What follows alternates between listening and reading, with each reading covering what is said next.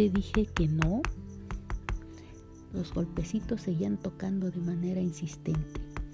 Salió apresuradamente y tomó la bicicleta. Un kilómetro, dos, tres, muchos, hasta quedar exhausto. Se tiró al pasto mirando las nubes. Sentía los latidos de su corazón tan rápido. Después de unos minutos los volvió a escuchar. Golpecitos de nuevo. Se levantó y caminó mirando hacia alrededor. El becerrito amarillo daba brincos torpes jugueteando entre el pasto. Un gorrión estaba en el cable de la luz, inflando el pecho para dejar salir su canción. La vecina de trenzas negras tendía las sábanas blancas como un telón. Le dio las buenas tardes y le preguntó por cada miembro de su familia para matar el rato. Ya caía la noche cuando volvió a casa. Solo cerrar la puerta, de nuevo los golpecitos. Así hasta cerrar los ojos y quedarse dormido.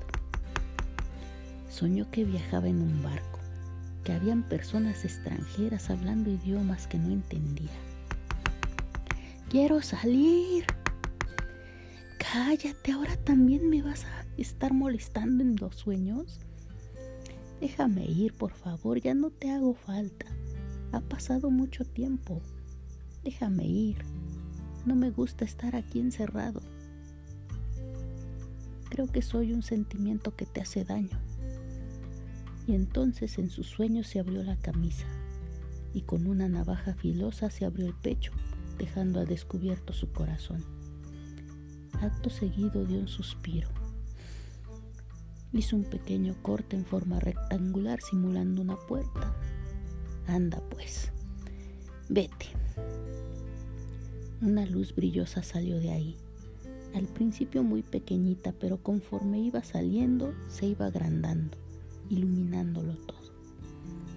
Gracias. Ahora podré seguir mi camino. Haz lo mismo. Ya no te doleré más. Despertó al día siguiente y caminó despacio a la cocina.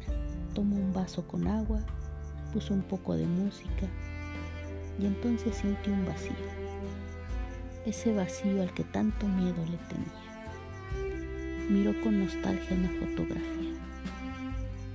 Era tiempo de dejar de hacerle al tonto.